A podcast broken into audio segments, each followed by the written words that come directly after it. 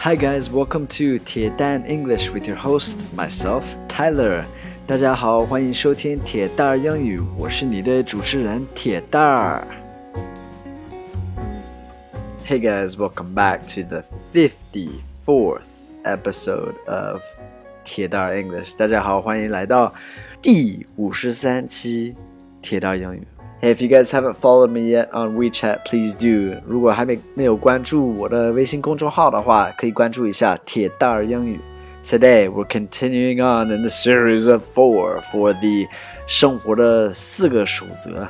All right, and these four principles or rules to live by are ways to make your life more like make yourself more referable reliable，就是这些生活的四个守则是让你，你要是都能做到的话，这都能做得到的话，都就是别人会说你是一个靠谱的人，嗯，也愿意就是给别人推荐你，是吧？So these are great rules to live by. The second one, yesterday we talked about um, being on time, 守时. Uh, today is about doing what you say. It's do what you say do what you say. 说话算话. Do what you say. So do what you're gonna do what say you're gonna do. Um, a lot of people talk, right? Everybody talks, talks, talks, but do they really do what they say? Um, again, my father told me he's like i know a lot of people that can do three of these but all four of these uh, not very many 俺爸就是我也不是说了吗那个很多人他认识很多人就是能做到三个呃，这些四个守则期间，三个都能做得到，但是四个很难。呃，so this second one is do you say 说话算话。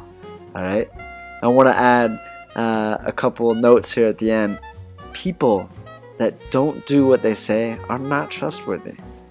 人就是说话不算话，是不靠谱的，不能相信的，对吗？and also, doing what you say is a way to respect others as well as respect yourself. 说话算话这个方式，这是这个生活的方式，也是一种尊重别人的方法，还有尊重你自己。哎，自尊，That's what you guys say, right?